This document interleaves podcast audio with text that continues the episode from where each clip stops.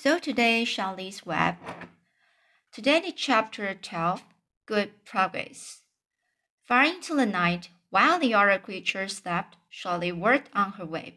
First, she ripped out a few of the orb lines near the center. She left the radial lines alone, as they were needed for support. As she worked, her eight legs were a great help to her. So were her teeth. She loved to weave and she was an expert at it. When she was finished ripping things out, her web looked something like this. So if you have a book, you can uh, see a picture here in the book. A spider can produce several kinds of thread. She uses a dry, tough thread for foundation lines, and she uses a sticky thread for snare lines. The ones that catch and hold insect, insects. Charlie decided to use her drive thread for writing the new message. If I write the word terrific with sticky thread, she thought, every bug that comes along will get stuck in it and spoil the effect. Now let's see. The first letter is T. Charlie climbed to a point at the top of the left hand side of the web, swinging her spinner legs into position. She attached her thread and then dropped down. As she dropped, her spinning tubes went into action and then she let out thread. At the bottom, she attached the thread. This formed the upright part of the letter T. Charlie was not satisfied, however. She climbed up and made another attachment right next to the first. Then she carried the line down, so that she had a double line instead of instead of single line. It will show up better if I if I make the whole thing with double lines. She climbed back up, moved over about an inch to the left, touched her spinnerets to the web and then carried the line across to the right, forming the top of the T. She repeated this, making it double. Her eight legs were very busy helping. Now for the E. Charlie got so interested in her work, she began to talk to herself as though to cheer herself on. If you had been sitting quietly in a barn cellar that evening, you would have heard something like this.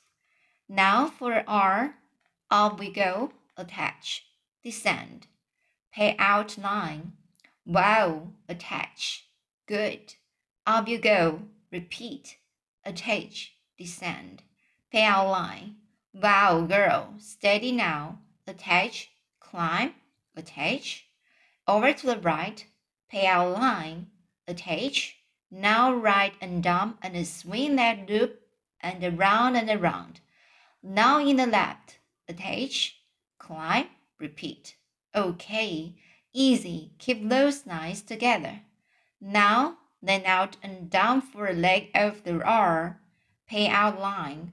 Wow. Attach, ascend. Repeat. Good girl. And so, talking to herself, the spider worked at her difficult task. When it was completed, she felt hungry. She ate a small bug that she had been saving. Then she slept. Next morning, Wilbur arose and stood beneath the web. He breathed the morning air into his lungs. Drops of dew, catching the sun, made the web stand out clearly. When Irving arrived with breakfast, there was the handsome pig, and over him, woman Neatly in block letters was the word terrific. Another miracle. Lurvy rushed and called Mr. Uh, Zuckerman. Mr. Zuckerman rushed and called Mrs. Zuckerman. Mrs. Zuckerman ran to the phone and called the Arables. The Arables climbed into their truck and hurried over. Everybody stood at the pit pen and stared at the web and read the word over and over while Wilbur, who really felt terrific, stood quietly, swelling out his chest and swinging his snout from side to side. Terrific, breathed Zuckerman, in joyful admiration. Edith, You better phone to reporter on the weekly chronicle and tell him what was happened. He will want to know about it. He may want to bring a photographer. There isn't a pig in the whole state that is terrific as our pig. The news spread. People who had journeyed to see Wilbur when he was some pig came back again to see him now that he was terrific. That afternoon, when Mr. Zuckerman went to milk the cows and clean out the tie-ups, he was still thinking about what a wondrous pig he owned.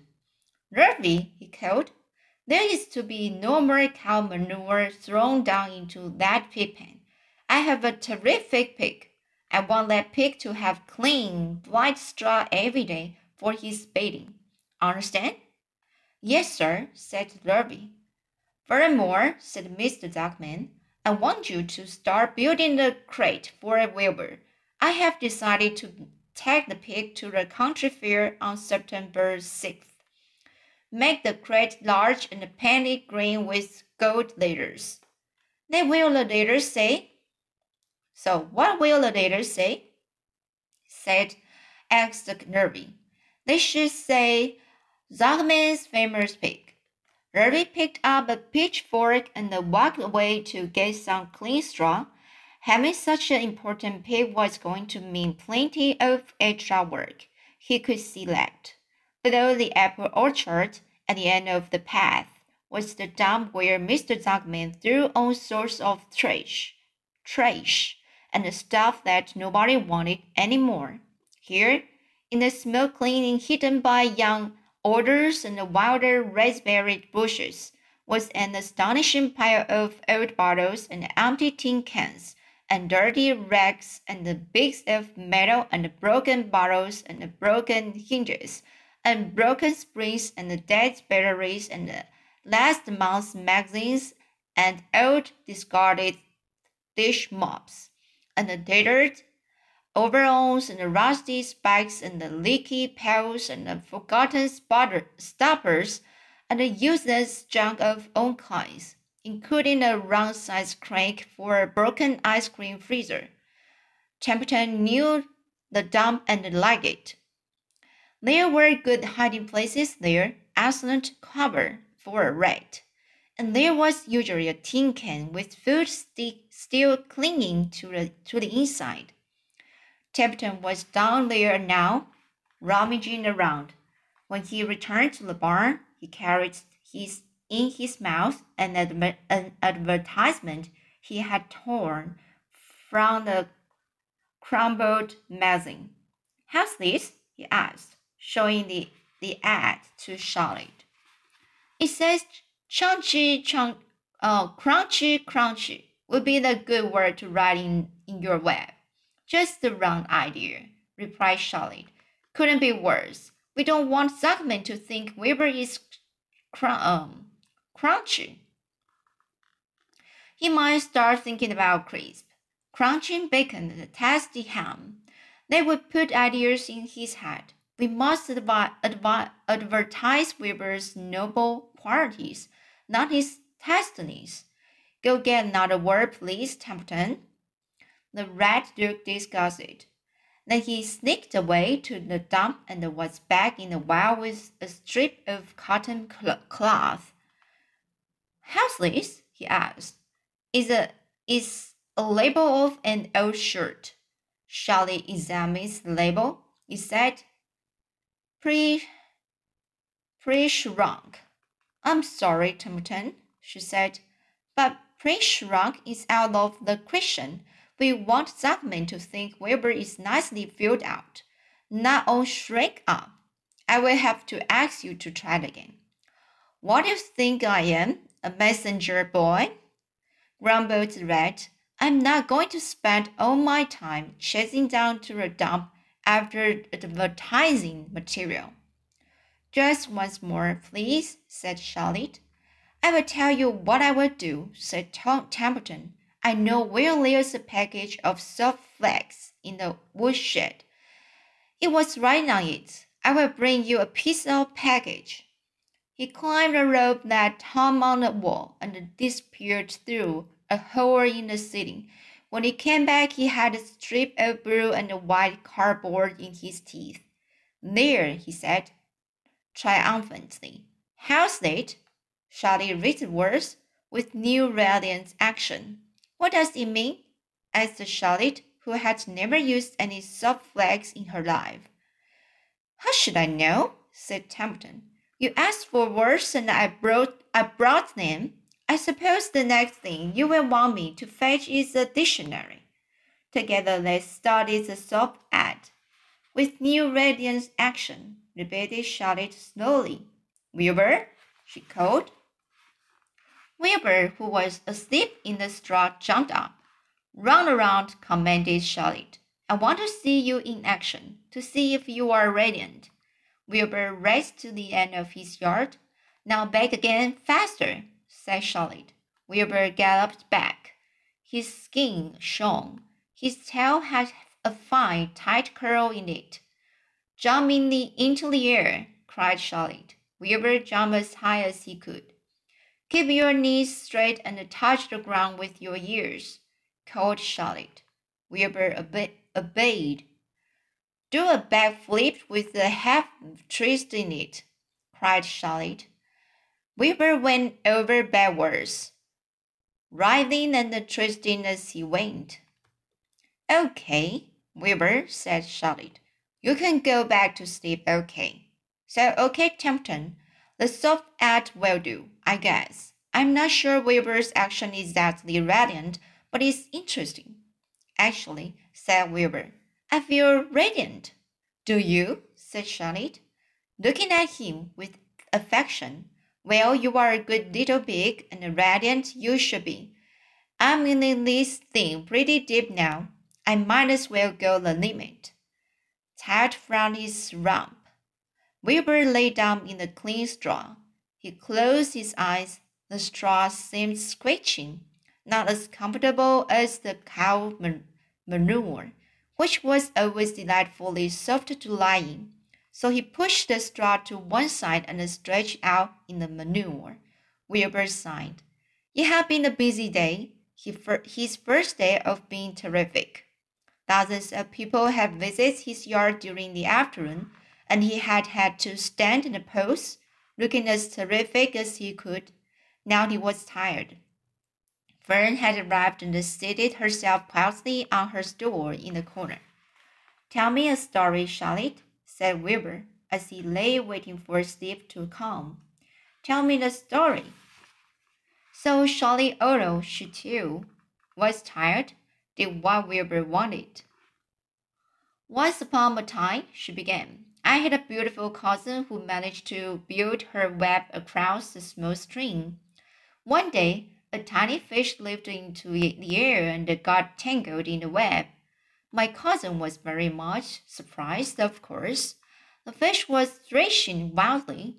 My cousin hardly dared tackle it, but she did. She whooped down and threw great masses of wrapping material around the fish and fought bravely to capture it. Did she succeed? asked Wilbur. It was a never to be forgotten battle, said Charlotte. There was a, the fish caught only by one fin, and its tail wildly thrashing and shining in the sun. There was the wave sinking dangerously under the weight of the fish. How much did the fish weigh? Asked Wilbur eagerly. I don't know, said Charlotte. There was my cousin, sleeping in, dodging out, beating mercilessly over the head by a wildly thrashing fish, dancing in, dancing out, throwing her threads and fighting hard. First she threw a left around the tail. The fish lashed back. Then a left to the tail and a right to the midsection. The fish lashed back. Then she dodged to one side and threw a right and another right to the fin. Then a hard left to the head, while the web swayed and stretched. Then what happened? asked Wilbur. Nothing, said Charlotte. The fish lost the fight. My cousin wrapped it up so tight it couldn't budge. Then what happened? asked Wilbur. Nothing, said Charlotte. My cousin kept the fish for a while and then, when she got good and ready, she added. Tell me another story, begged Wilbur. So Charlie told him about another cousin of hers who was an aeronaut. What is an aeronaut? asked Wilbur. A balloonist, said Charlotte. My cousin used to stand on her head and let out a lump thread to form a balloon. Then should they go and be lifted into the air and carried upward on a warm wind. Is that true? asked Wilbur. Or are you just making it up? It's true, replied Charlotte. I have some very remarkable cousins. And now, Wilbur, it's time you went to sleep. Sing something, begged Wilbur, closing his eyes. So Charlotte said, another bee, while crickets chirped in the grass and the barn grew dark. This was the song she sang. Sleep, sleep, my love, my only, deep, deep in the dumb and the dark. Be not afraid and be not lonely. This is the hour refracts and the thrash, thrashes. Praise the world, world from the woods and the rushes. Raised from here, my one and the only, deep in the dumb and the dark. But Wilbur was already asleep when the song ended. Fern got up and went home. So today is chapter 12. I hope you like.